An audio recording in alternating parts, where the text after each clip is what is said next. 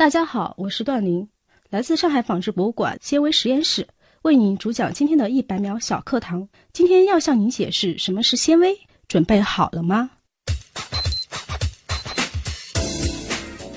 纤维通常是指长宽比在十的三次方数量级及以上，粗细为几微米到上百微米的柔软细长体。由于纤维大多用于来制造纺织品，所以说又称我们的纺织纤维。纤维可以分成很多种类，像我们知道的天然纤维和人工纤维。天然纤维有植物纤维、动物纤维和矿物纤维。像植物纤维中有我们知道的种子纤维，像棉；韧皮纤维有我们知道的像苎麻、亚麻、大麻；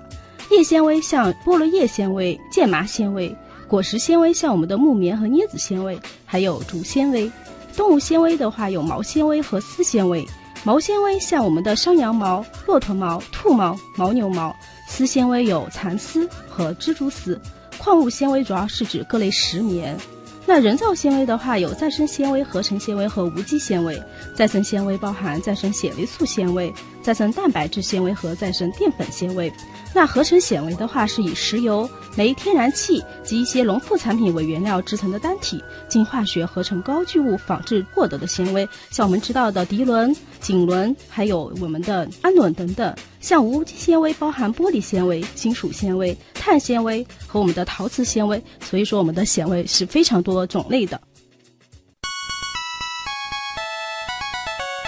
节目准备好了吗？正在将内容进行智能排列。嘉宾的情况呢？正在为您检索嘉宾的特殊喜好。不用那么详细吧？正在为您安装幽默插件。你这是在吐槽吗？正在为您更换全部文字素材。正在删除您的幽默基因，已将节目专业程度调低到百分之三十五。好了好了，马上开始节目吧。正在为您开启极客秀。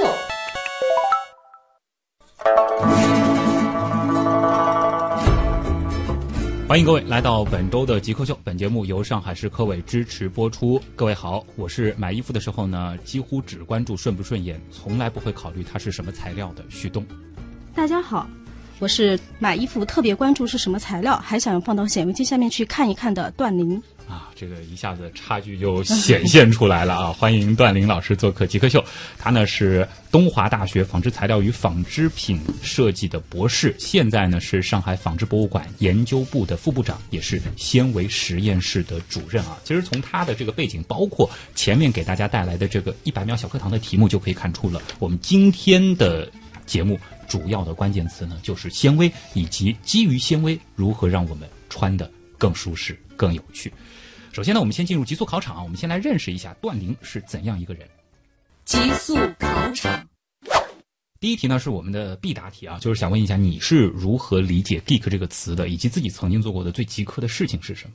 嗯，我认为的话，像极客的话，它最初的话是形容对网络技术有着狂热的兴趣，并投入大量时间专业到极致的人。那我所理解的那个极客呢，就是有好奇之心，还有你为这个好奇之心所付出的努力。嗯，所以说的话，我所认为的像那个极客的话，就是要有那种类似的匠人的精神啊对，要有一种奉献，还有那种专业、致力于科学研究的这样子一种态度。那你已经下了一个非常好的定义了。那接下来其实我们也关心，就是你自己曾经做过什么样的事情，觉得挺符合刚才这个定义。呃，像我们上海纺织博物馆最近研发的一个就是科学实验移动教具，嗯，还有我就是博士的经历，我就觉得都比较符合那个极客的一个就是一个精神。呃，像我就是在东海大学读书，呃，硕士加博士一共读了八年，啊，这八年的时间我就解决了一个问题，什么问题？就是我就解决了一个就是黄麻纳米显微术的一个提取和应用。嗯，整个八年的时间，对，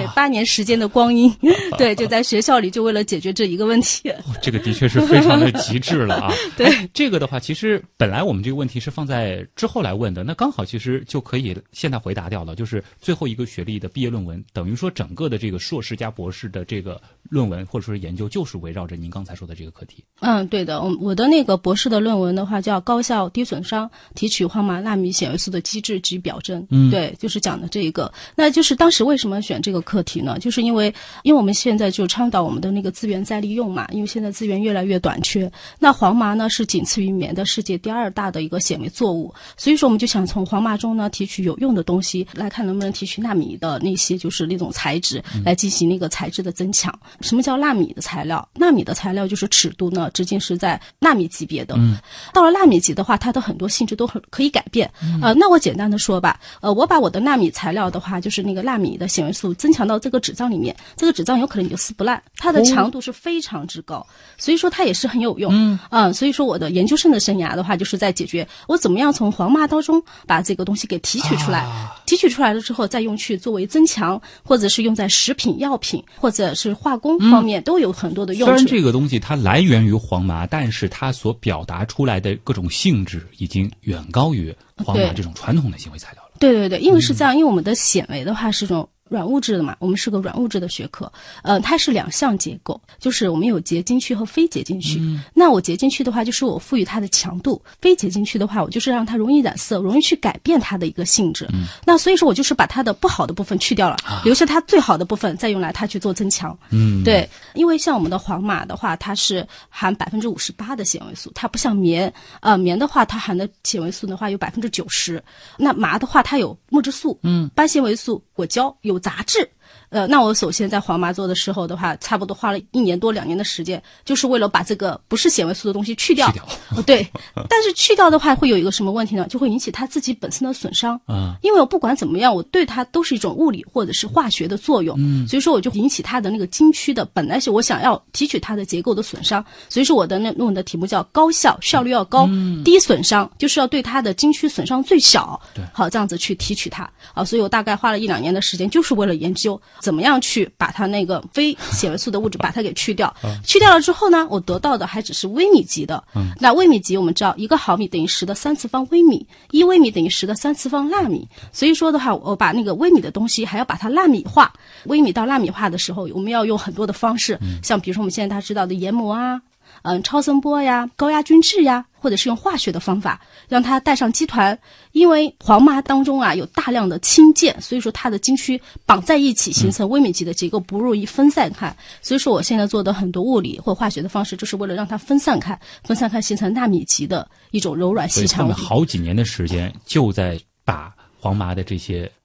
材料从微米级降到纳米级，对，而且要高效，效率要高，那个损伤要低。真是对 很厉害啊！一件事情能够坚持八年，好在啊，这个顺利的还是博士毕业了，也算是交出了一个不错的成果。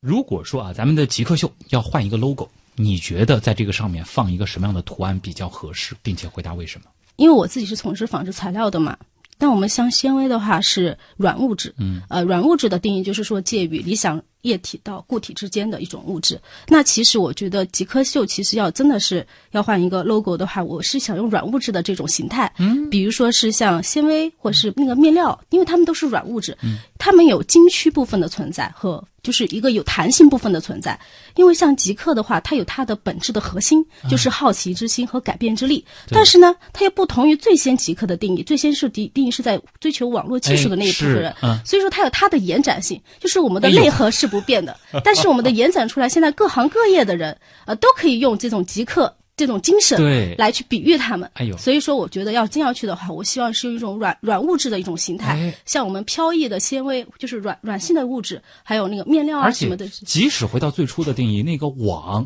本身纤维织成的网，也是一个非常好的意象。对对对再加上对对。你延展出来的这一系列的内核啊，对对对，这个好像真的挺不错的啊。那下一题是这样的，就是在你非常熟悉的纺织材料学的领域当中，有没有某个现象或者是某个结论，你当时一接触就觉得哇，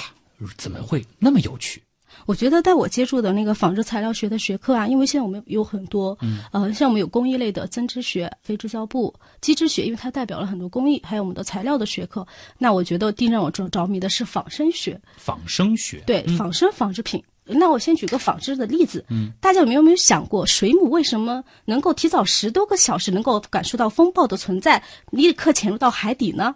哇，为什么呢？这的确挺不可思议对，。就是因为水母啊，它不是有两个部分，一个是伞的部分，嗯一个是口腕部。它伞的部分的边缘呢有很多的触手，那个触手呢可以感受到次声波的存在。嗯，那次声波就是很容易穿透水啊固体的各种介质，所以说它的传播速度很快。所以说那个水母能够提早十多个小时通过触手感觉到次声波的存在，提早的潜入到海底。所以说我们人类啊，根据我们水母的这个特性，开发出了那个风暴预测仪。所以说我们航行在海上的船啊，提早十五个小时，我们就能够知道风暴要来了，赶紧要躲避呀、或者怎么样采取解决措施。对对，所以是这叫仿生学的运用。那我们现在在纺织品，我们有很多啊，荷叶为什么它不会被水浸湿？啊、疏水材料，对对，疏水材料。那我们现在的话，就是因为啊，科学家们观察到我们的荷叶啊，它有微纳米级的乳突的结构，嗯，就是有微米级的一个像这样小山丘一样的乳突。那小山丘里面还长了一个像小草一样的纳米级的一个支点，这样子把水珠托住，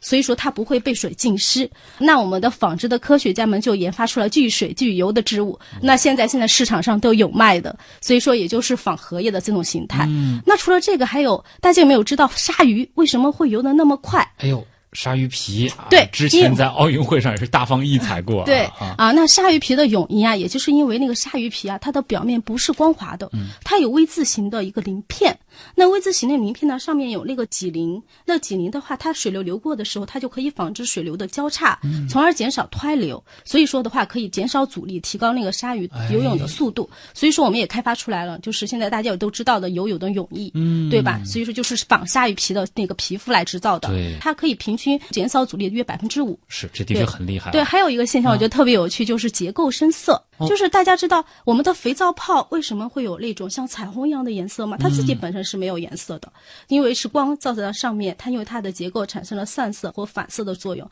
所以说有色。那我们在亚马逊流域呢，有种蝴蝶，那个闪蛱蝶，那它本身也是没有颜色的。那它因为它的那个翅膀的那个翅片啊，有那个二十四多面体的一个结构，所以说光照在上面就会产生散射或反射。好，这样子的话产生了一种很漂亮的蓝色。那我们也根据这个效益，现在有研发出来了。这个在服装上就很炫了，对，是很炫的。现在就是服装看上去在一定的光照下就会产生有色，那、现在这个衣服是已经研发出来的。对对，所以说这个现象是很令我们着迷的，就是我们模拟自然界的动物，它们那么多的本领，还有大家就是可以也可以想想壁虎那么小，它就是它四只手掌怎么能够贴到天花板不掉下来？哦，这样讲着是讲一个下围讲不完。对对 对，就特别多。特别让人有感触的一点，就是因为这些自然界的生物，它们其实是经历了亿万年的演化，就是大自然在这样子的淘汰和选择的过程当中，其实是让他们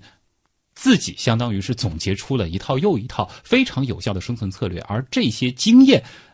凝练到我们人类科学家的这个眼中的时候，就会有很多可以为我们所用啊，而且会带来很多意想不到的应用场景。对，下一题是这样的啊，就是想问一下，在您的日常研究当中啊，有没有哪种工具、哪种仪器，或者是一类试剂，甚至是某种材料的单价啊，在你看来是挺重要的？比如说，你展开研究的时候，你可能会去考虑啊，这个东西它的价格是多少？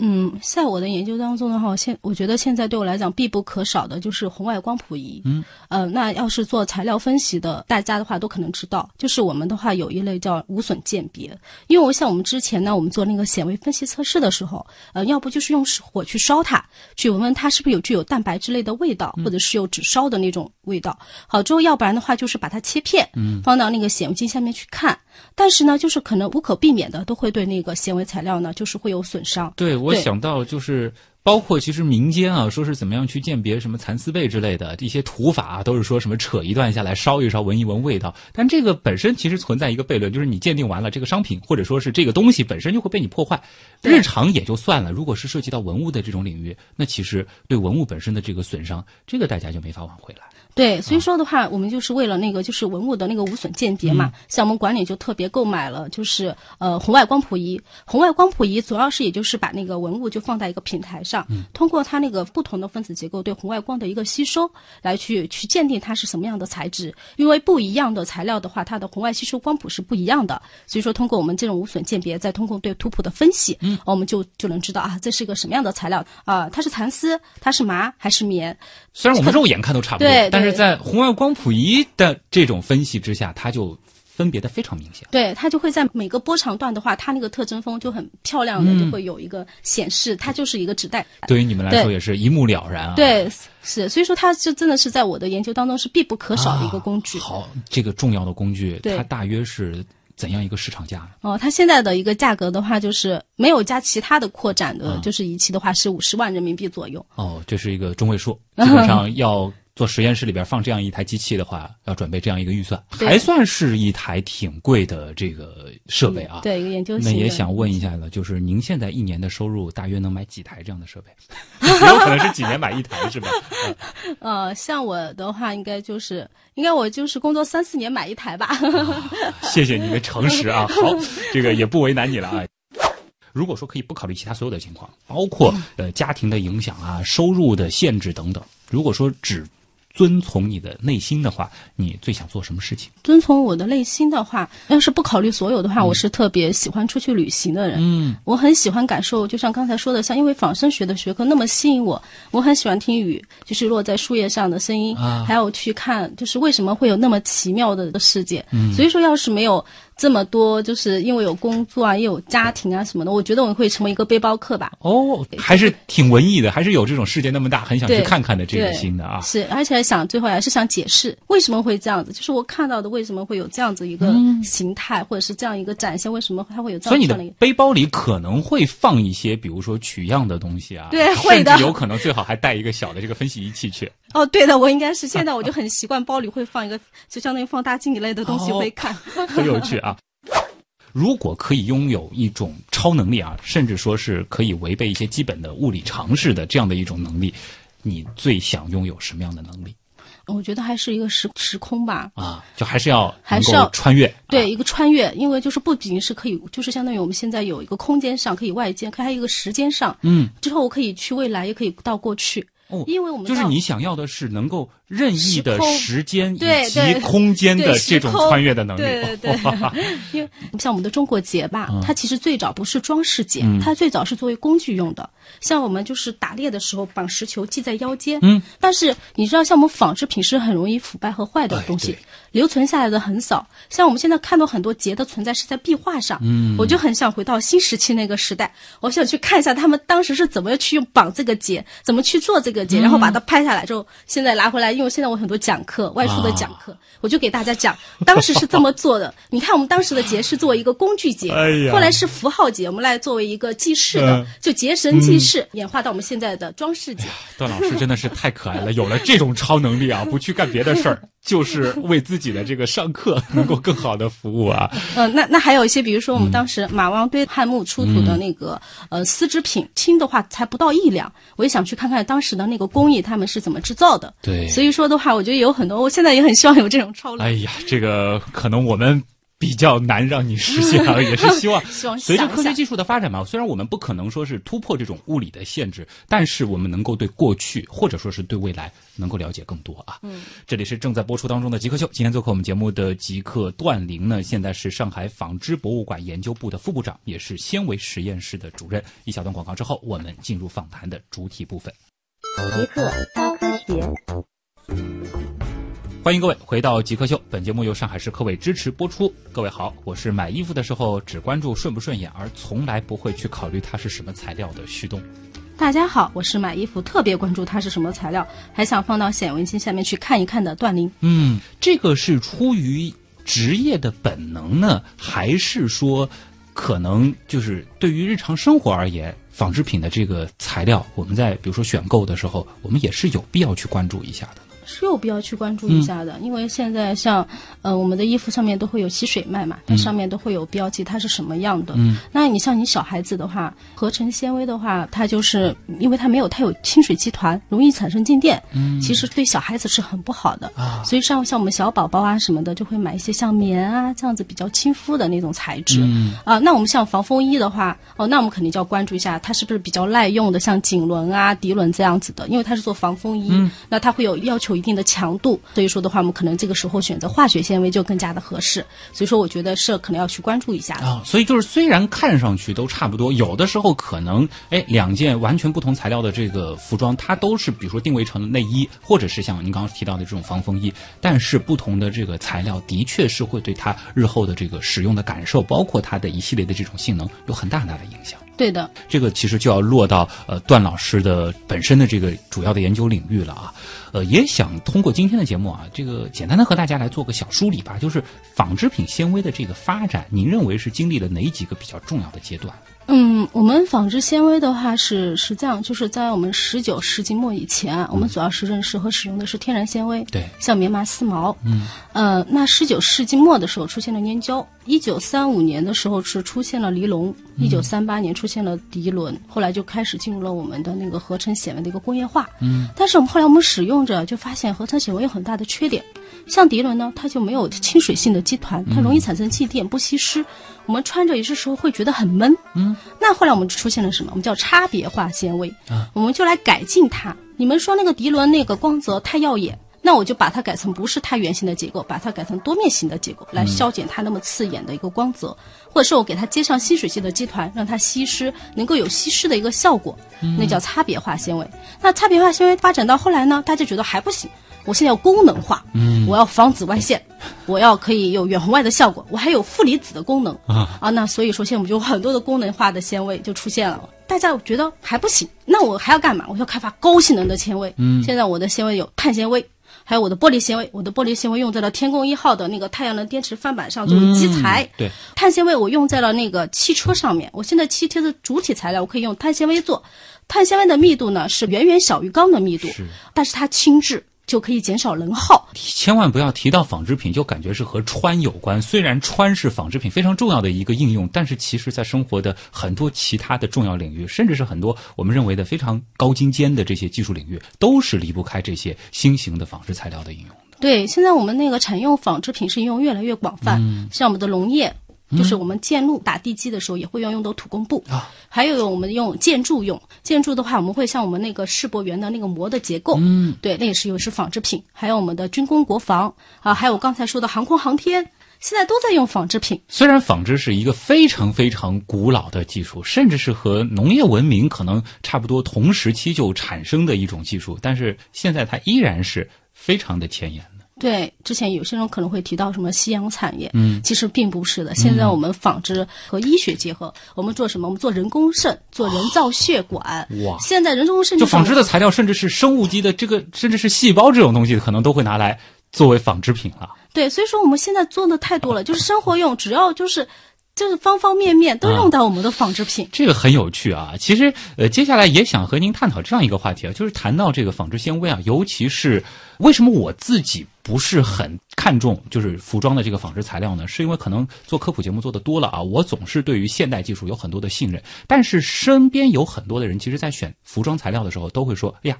是棉麻丝毛的这个好，纯天然的百分百。他其实对于人工的这些化学合成品，好像有种本能的排斥。这里也想请段老师和大家来解释一下，就是人工的材料真的就完全不如这些天然的材料？我觉得要看它的哪个方面。假如说是你追求舒适性啊，还有什么，就是还是天然材料会比较好。嗯，因为像棉的话，它的话就比较柔软；那像麻的话，它的吸湿放湿性好。那个丝的话有天然的氨基酸，其实人经常穿着对人体是有一定好处的。化学纤维的话，它是有它的缺点，但是在有些场合，天然纤维达不到的，我们还必须要用合成纤维去做它。嗯，像有些时候用绳索，它有那种高腐蚀、高强度的那个条条件下，还必须要用到那个合成纤维。所以说，我觉得要看什么用啊。哎，其实您刚才提到，就是说，比如说像尼龙啊，到现在整个其实也是经历了近百年的一个发展了。就这些合成纤维，它已经有了那么多的这个科学的。积淀了，为什么在很多时候它还是没有办法完全替代一些天然的纤维？那我们就要从它的一个原料谈起，因为像那个合成纤维是从石油、煤、天然气为原料提取的小分子，聚合成的高分子，它为了满足它的高强、高模量，所以说的话，它就失去了像天然纤维的一些本身的带有生物体的一些很优越的性质，嗯，它就没有那种亲水系的基团，就不够的那么柔软，不够的容那么容易去亲水，嗯，所以说它会有一些固有的缺点。那我就像我之前谈到的话，我们有它这个差别化纤维，对就去去改进它这些缺点，所以说它没有办法做到。哎，呃，刚才其实我们也在聊一个小话题，就是这些合成的纤维，我们怎么样去模仿，或者说是让它逐渐逐渐接近这些天然纤维的一些性能。那么我们现在的这些，比如说改进纤维的这些技术，是不是能不能反过来同样应用在这些天然纤维上，让这些天然纤维也表现出一些合成纤维的优点呢？有这种可能性吗？嗯，有是有这种可能性，但是就这么说吧，比如说像麻，嗯麻的话，它其实传统的话，像我们的苎麻嘛，就是中国草，嗯它传统就是用来做下部的。它本来它的特点的优势，它就是吸湿、吸湿性强，穿着很舒适，嗯夏天穿很凉爽。那你非要给它加很多的化学药品在上面，之后让它变成很高的强度，但是你已经失去它的本真了。嗯，就是所以就没说的必要是吗对，就就没有必要，因为它真的是就跟我刚才想说的那个仿生学也是一样的，就自然万物经过那么多年的演化，它有它自己的特点和优势。嗯，就是说你不是一定不可能，像我刚才就那样，就是我我做的就是把黄米纳米显微素改变了它自有的一些特对征，我把它纳米化了，对就是提取出来了。是对，但是我提取出来也是可以去做增强，也是现在的一种尝试。嗯，对，用纳米显微素来去做增强，改善了它原来就是物体的一些就是物理性质，嗯，也是也有。所以说我们现在也是找各种科技去看能不能把它去高强化，像化学纤维这样去靠近，也会有。啊但是我自己个人我是很喜欢保持就是最原始的一种，就是有这样的技术，但是做不做其实还是看这个具体的一个应用了。对看具体的应用，因为现在研究的方向都不一样嘛。对对那还有一个小问题啊，就是想问一下，据您所知，就是最近几年有哪些这种新型的纤维材料可能在未来的纺织领域大展拳脚？我觉得还是高性能材料和那个智能纺织品吧。嗯，高性能材料的话，就像我们刚才说的那个碳纤维，嗯方纶，嗯方风纶，嗯超高分子量聚乙烯，还有之后玄武岩纤维这些等等。哇，这名字听上去都一个比一个高大上。嗯，它主要是在一些特种行业当中可以特种行业之后，它的高强高模量，就是嗯以后也会用来越来越多的产业用用途。随着现在那个技术的发展，就是以后产业用的方面的话，会越来越多的比例。所以说，像智能用的纺织品，嗯还有像这种高性能的纤维的话，也会用的越来越多。所以说，我觉得这两个的话是以后会有比较多用的场合。嗯，大家也可以关注一下啊对。段老师呢是上海纺织博物馆研究部的副部长，也是纤维实验室的主任啊。通常极客秀进行到这个部分呢，我们会关注个人啊，也就是说你的一个本身的经历。所以呢，这里的第一个问题就是，当时是一个什么样的契机让你选择了纺织这个专业领域？我我觉得我是属于干一行爱一行吧，啊就是我没有那么就是那么高大上的一个，就是当时的一个从业的一个契机。嗯，就是因为我我大学的时候第一志愿落榜，哦 之后好那个时候的话有一个机会，就让我就在那个纺织类的院校就读。嗯刚开始是觉得啊，这不是我要的东西啊，纺织东西啊，就是已经过时了。那会儿会有这种，但是你越学进它，你会越觉得，哇，这里面还有那么多东西，就是可以去研究，就觉得啊，怎么会这个样子？所以说我还是真的后来真的是爱上了是。，其实很多人都经历过上世纪的九十年代，对吧？那个时候，尤其是在中国，当时有整个的这个产业转型嘛，很多的这个老的这个纺织企业好像都不行了。那时候是会有一些人觉得，哎呀，纺织夕阳啦，如何如何了，诸如此类的。你差不多其实也就是在这个时期之后。对开始进入了纺织领域，对，我是两嗯两千年吧，嗯两千年之后考的大学，好在大学里读了四年。我之后是工作了一段时间，但是我在读大学的时候，就那会儿特别想读研究生。后来我在学校里再有八年，哈、这 真的也是够了，就八年的时间还是蛮长的。那段时间，那我自己的导师是于伟东老师嘛，也教会我了很多东西。我觉得也真是人生非常难得的一一段经历。嗯，对。那在我研究生的阶段的话，就是我是从事的纳米纤维素嘛，后来到了我们的管理。那我们的管理的话是是有定期的一个纺织服饰展。后来的话，我的那个就是研究方向的话，我就在想，它那个纺织服饰展，它不是有很多的图案嘛？嗯，它每个图案会就是讲了每个图案的那个少数民族的故事，还有它会下面它会有一些就是制造的工艺，我也特别感兴趣。所以说后来我到了就业的时候，我的研究方向就稍微就是再包含了一项，就关于那个文物织样的一个复原的一个工作。对，所以就是上海纺织博物馆，它本身也不仅仅是这个展陈，它还有自己的这个研究的这个属性在。对呀，我们现在我们就是上海纺织博物馆有专门的研究部，嗯，对，我们有专门就是负责纺织材料方面的研究，还有我们有专门负责就是文史方面的这些方面的也有研究的。可不可以这样理解？就是说，更多的这些研究是服务于我们更好的保护这些纺织品的文物。嗯，现在我们研究部的话，一个就是纺织品的文物的研究和保护，还有一大部分的话就是教育。你研究的成果的话，会拿一部分去到我们的就是一个教育的一个功能。嗯，因为就是那个现在博物馆越来越强调教育了，对对，所以说的话，也就是开设了非常多针对不同年龄阶段的课程。是，对这我觉得也很有意义，也是需要更多的 纺织人来为纺织证明啊，来让更多的公众来了解。原来其实纺织和大家想象当中的不太一样啊，已经远远不是当年牛郎织女那个时代啊，经线和纬线的这样的一种简单的技术了。它其实是叠它涉及加了非常到很多非常多。非常多方面，嗯而且现在出去我要去讲课的话，当我每次讲完了之后，这样小学四年级的学生能够比较准确的定义出来显微是什么，这会让我很开心，因为我觉得他们知道了显微大概是个什么样的东西，可能运用到什么样的产业，我觉得是对于我来讲非常开心的一个事情。你别说纤维是什么，相信可能把这个问题问给我们节目的听众，也有很多人可能一时半会儿没法给出一个准确的说法。对，能跟我们简单的说一说吗？纤维是什么？嗯，就借用我上次外出讲课的那个，就是小学四年级的学生来说，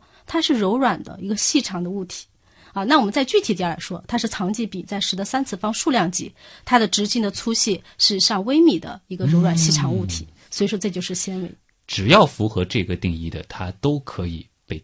叫成是纤维。对，所以说我们的纤维的品类是非常多的。嗯，对，所以纺织是什么？那就是说，我们通过各种各样的手段，把这些纤维组合编织成可以应用的这种宏观的材料。对，像我们纺织，你看这两个字，一个纺，一个织，那就说明我们有纺的工艺，还有织的工艺。哎，纺就是纺纱嘛，哎那我们纺纱有非常多纺纱的工艺，有环定纺、气流纺、涡流纺啊，有非常多。织那织也有很多，我们的针织啊，家里妈妈打毛衣的时候，那个那叫针织。嗯我们现在有针织机叫针织。那除了针织，我们还有什么叫机织？那我们现在还有机织衣服啊，那机织是什么？机织就是经纬，它不就是针织是有线圈的，机织就是经纬交织点。嗯，好，这叫机织。那现在还有什么叫飞织？那飞织是什么？就可以从名字可以感觉到出来，飞织就是非制造布嘛，就不用织的布，哎就叫飞织。布织了，对，非织，对。但是布织，我们要想它成为就是一个成型的一个材料，我们会怎么样？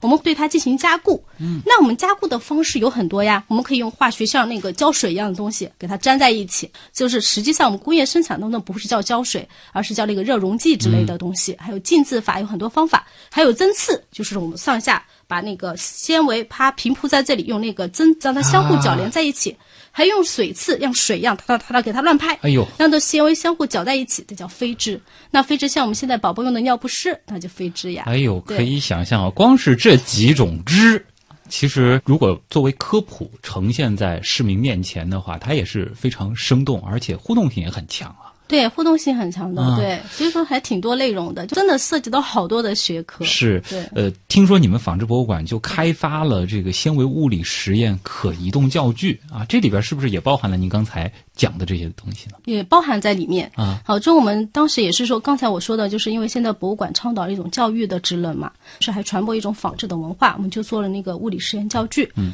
那物理实验教具其实是这样子的，它就是用一些仿制类的那个设备和那个检测器材，其实是把它装到箱体里，它是可以移动的。嗯，我可以很方便的进入到中小学校。中小学校讲课的时候，我把机器就放到台面上来，之后给大家讲讲讲关于我们仿制的故事，好，再用机器给大家演示一下，好，这个原理大概是怎么样的，这个学生就能就是啊知道啊我们显微是什么啊我们的纺织是什么，就更加有立体的感觉了。这个是啊，对，像我们的那个教具的话，有像，因为它现在有分层，就是不一样的，就是学生的话理解力啊，他的知识接受度都不一样，所以说我们教具一共十二台嘛，就是有专门为低年级和学前儿童准备的，还有为那个就是小学高年级和初中生，还有为那个高中生准备的，我们都会有分梯度的。嗯，像小学生的话，就是有那个显微镜，我们会给他看啊，显微是什么样子。羊毛它上面是有鳞片的，哎，你知道我羊毛为什么会缩水吗？其实跟鳞片是有关系的，因为你看我们这样摸鳞片和这样摸鳞片感受肯定是不一样的，所以说会造成那个纤维的缩水。那么呢，麻为什么这么硬？啊，那你我们一看，哎，因为它是很多纤维绑在一起，粗粗硬硬的，当然应该穿到衣服上、啊。所以说的话，我们就会给小孩子讲。好，之后我们还会有那个就专门分析我们的织物的。哎，你看你这衣服那么多洞眼，那穿上身上肯定是透气喽。啊，你的衣服是织机织的，那么密度那么大，那肯定是比较紧了，对不对？哇，这个太有趣了。就是说，这些纺织材料给我们宏观上的这个感受，为什么其实是源于它微观上的这些种种的不同？对，所以说的话，就相当于一种探究式的学习吧，为大家解释看到的一个隐含的一个深层次的，就是一个现、它的一个现象为什么会这个样子这个太棒了，。激发人们的好奇心。其实最好的途径就是发现平凡背后的各种不平凡啊。对对对是，这里是正在播出当中的极客秀。今天做客我们节目的极客段玲呢，现在是上海纺织博物馆研究部的副部长，也是纤维实验室的主任啊。呃，还有点时间，我们进入问题来了啊，也来看看网友们对于纺织、对于纤维都有哪些有趣的问题。问题来了问，题来了，问题来了，第一个问题呢，来自网友 Italy 啊，他说，经常听人说啊，涤纶、腈纶、棉纶、丙纶、维纶等等等等啊，这些究竟是怎么区分的？然后它们又是怎么合成的？感觉这其实是个很大的问题啊。嗯，对的。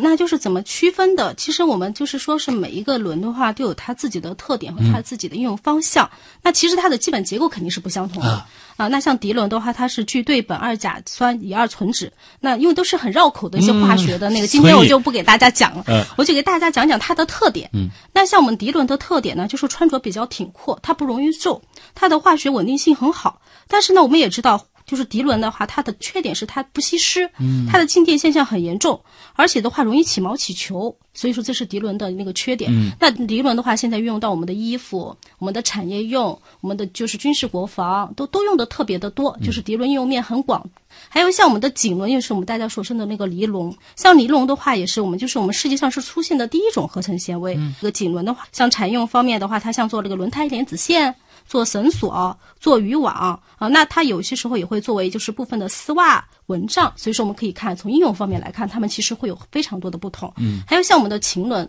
我们的腈纶叫什么？叫合成羊毛，所以说它是仿羊毛的，可以这样理解吗？它的一些特性上，对它的特性呢，就是和我们真的就是羊毛比较相似。嗯，那它的那个弹性比较好，它比较蓬松，柔软性好。那我们像我们有时候买的那个毛线。有些就是腈纶类的产品，还有我们的丙纶。那丙纶的特点呢，就是它的密度很轻，那它呢不吸湿，但是它的吸吸作用很好。那吸吸作用很好，我们就把它用在哪里了呢？像尿不湿啊不就让它赶紧的把尿液就吸掉排走嘛？对对，所以说也它们有特点的。还有像维纶，那维纶的话就是有合成棉花的那个称号。嗯，那但是维纶的话，它的那个缺点的话，就是它的耐晒性比较差。它现在是用在这个农业啊、化工、橡胶产业用比较多。嗯，啊，那还有我们像我们的那个氨纶，氨纶大家知道弹力嘛？哎，对，弹力就是非常就是我们泳衣啊什么的穿着比较弹性的那种场合。像我们的那个鹿轮呢，它有很好的阻燃性，那它主要用在像那个渔网啊、帐篷啊、绳索，但是它耐热性也是不是很好。所以说我们可以看，就每一种轮的话，就是它有自己的特点。对现在运用的比较广泛的还是涤纶啊，哎像锦纶这些都运用的比较广泛。那产业用的话，七大轮都各有用处。嗯，虽然啊，很多朋友在买衣服看那个标牌的时候是不希望啊这个服装里边出现各种各样的轮，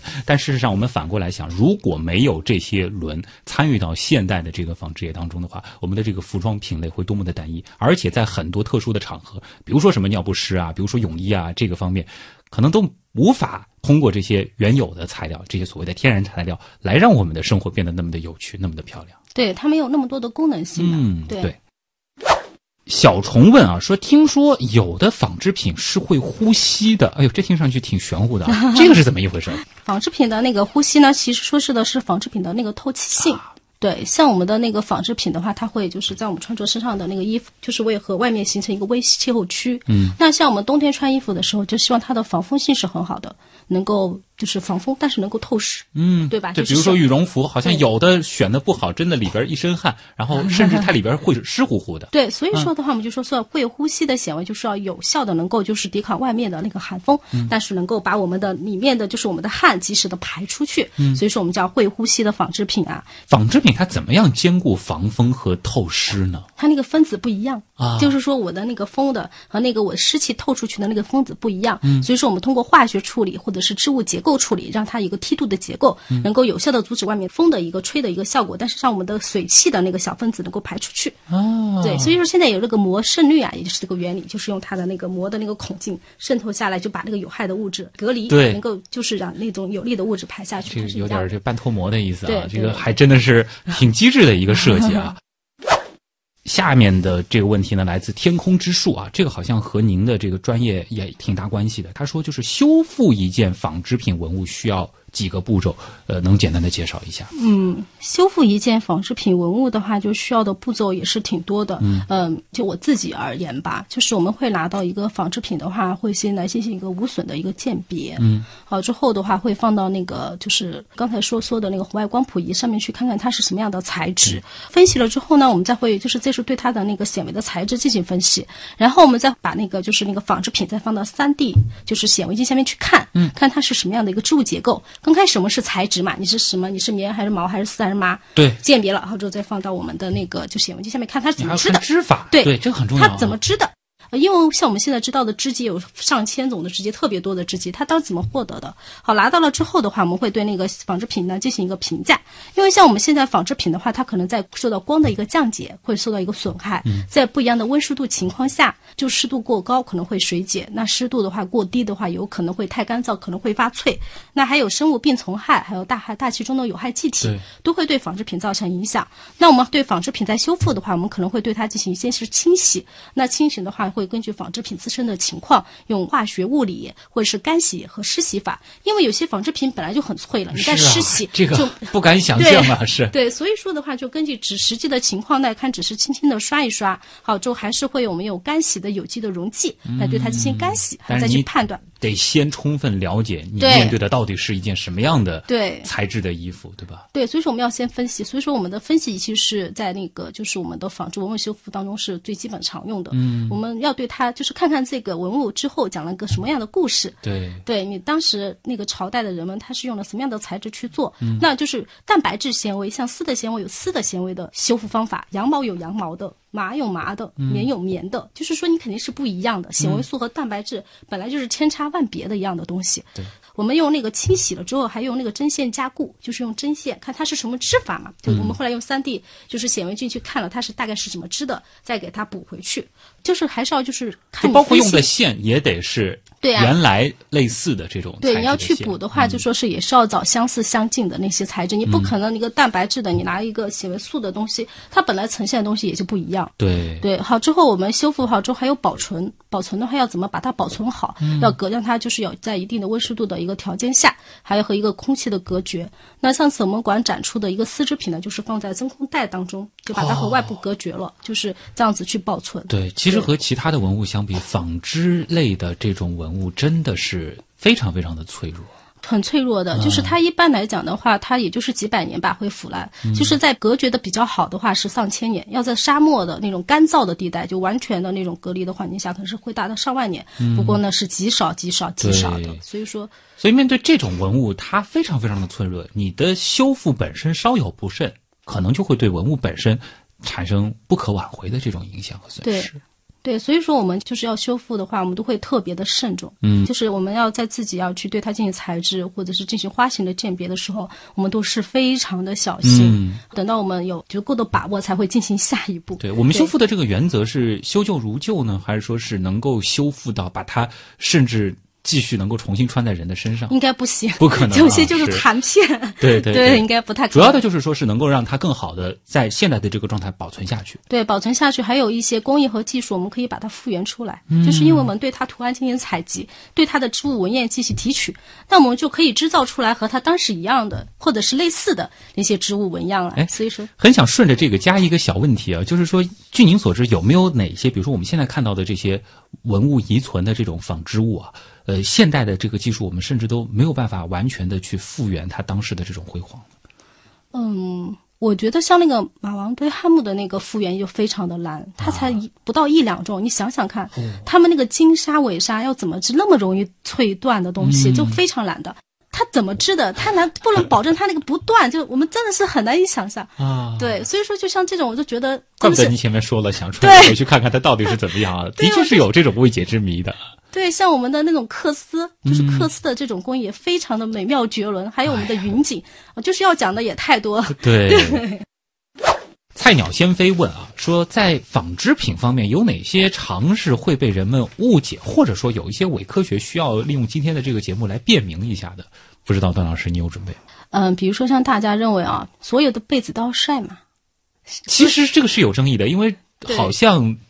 喜欢晒被子这件事情，也就是东亚地区啊，尤其是咱们中国人好像特别喜欢啊。其实啊，就是说，并不是所有的被子都适合在太阳底下晒的。嗯，啊、像羽绒被啊、羊毛被啊，它比起棉的话，更容易在就是太阳光强太阳光下面造成一个降解和氧化，它会就是被破坏掉了。这个不仅仅是一个习惯的问题了，就是说这种材料的被子对本身就不适合去晒。对，就是就是不适合在那个高强的太阳光下面去晒，你在阴凉处阴凉一下，吹一吹就可以了。就你实在喜欢让被子自然，那你就在阴凉处吹一吹。对对对对对，所以说它的保暖性能其实会下降的。啊，对，而且像化学纤维的话，你高温暴晒的话，因为它是化纤嘛，嗯，它就会有一个特点，它会是又熔融，就相当于它化掉了一样的，它就会粘在一起。哦，对，这样子的话，就是说是也会造成它的使用性的下降。所以说，合成纤维也不要太多，这样子去高强度的去晒。您提到了晒被子，那是不是我可以推而广之，就是也不是所有的衣服洗完之后都适合在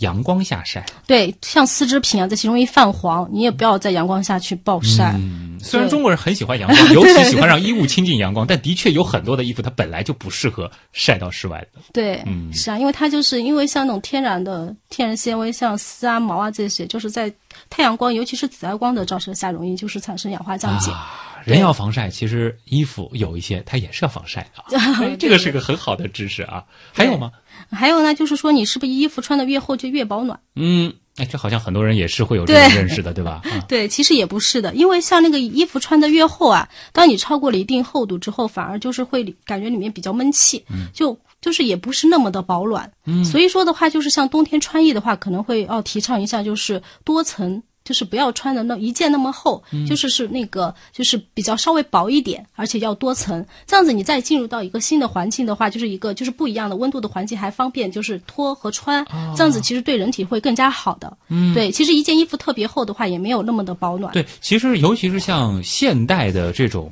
生活工作的这种环境啊，在冬天的时候，往往会一件很厚的羽绒服，然后里边是件单衣。那叫您这样子的说法的话，可能这种穿法并不是最合适的。就是相当于你要多穿几件之后，你每件相对薄一点。但是羽绒服它是里面是填充的是羽绒嘛，啊对。那你的话就说是羽绒服超过一定厚度话之后，你你说你搞得特别臃肿，好之后其实它的那个保暖性能到了一定也会下降了。哦，对你不是说越厚的羽绒服越保暖。你你想想看，你披一个很厚的一个被子上一件，你无限厚，你也不方便呀。哎，这对倒是让我想到了，其实有一些，比如说在极地科考的那些科学家，他们身上的这个服装倒也未必说是有多厚实，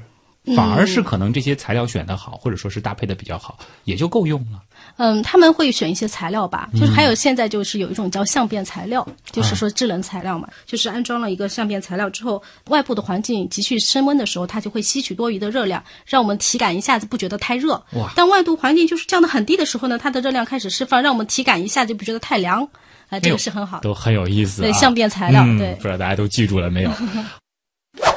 来自于时间零距离啊，他说，如果说想要从事纺织材料学研究的话，呃，他可能指的主要是研究生领域啊，就研究生阶段啊，需要怎样的这个本科专业背景？另外呢，就是有没有一些可以推荐的书，呃，能够参考一下？还有，他也问了，这个毕业之后就业前景怎么样？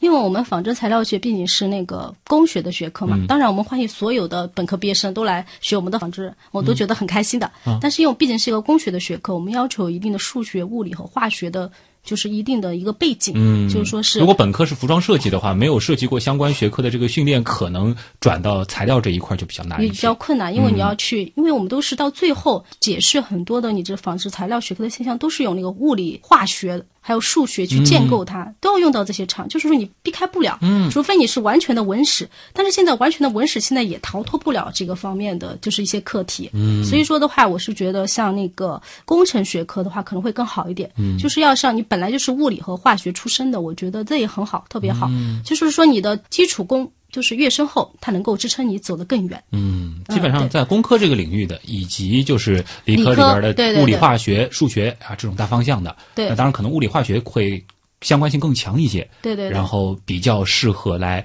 考就是这个方向的研究生。对。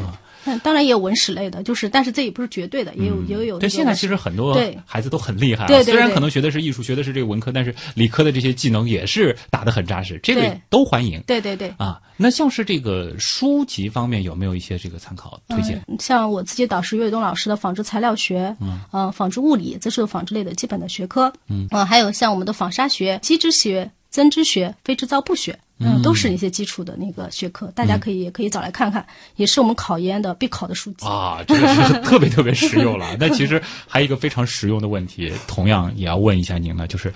这个毕业之后去向主要哪些？嗯，像我们的话就是，嗯，去向的话，像那个在工厂的话有做销售的，嗯，呃，也做那个就是工艺设计的，有做研发的。呃，有做那个面料测试的，嗯，也是非常多的。呃，那像我们的就是从就业率来说的话，像东华二零一七年统计的话，纺织学科的平均就业率能达到百分之九十七，嗯，就是我们的就业率还是比较。当然，大家也知道东华的纺织啊 是在国内一个什么样的这个位置，所以就是呃，前面我们也花了很长的时间和大家说了，就是如今纺织业的一个现状，以及纺织和很多新兴的这些领域密切的这个关系啊。这些领域再往前走，那纺织技术同样也会继续往前走，所以这个领域真的不是夕阳，它甚至还是冉冉升起的朝阳。对对对，而且现在纺织学科和各个学科相结合，像我们的计算机技术，呃，我们的仿生学结合，其他的还有那个智能纺织品。嗯，所以说我们现在也是寻找新突破，再从各个方向去提升我们的整个纺织产业链。哎呀，这个说的很厉害啊！纺织家这样一个概念也呼之欲出了啊。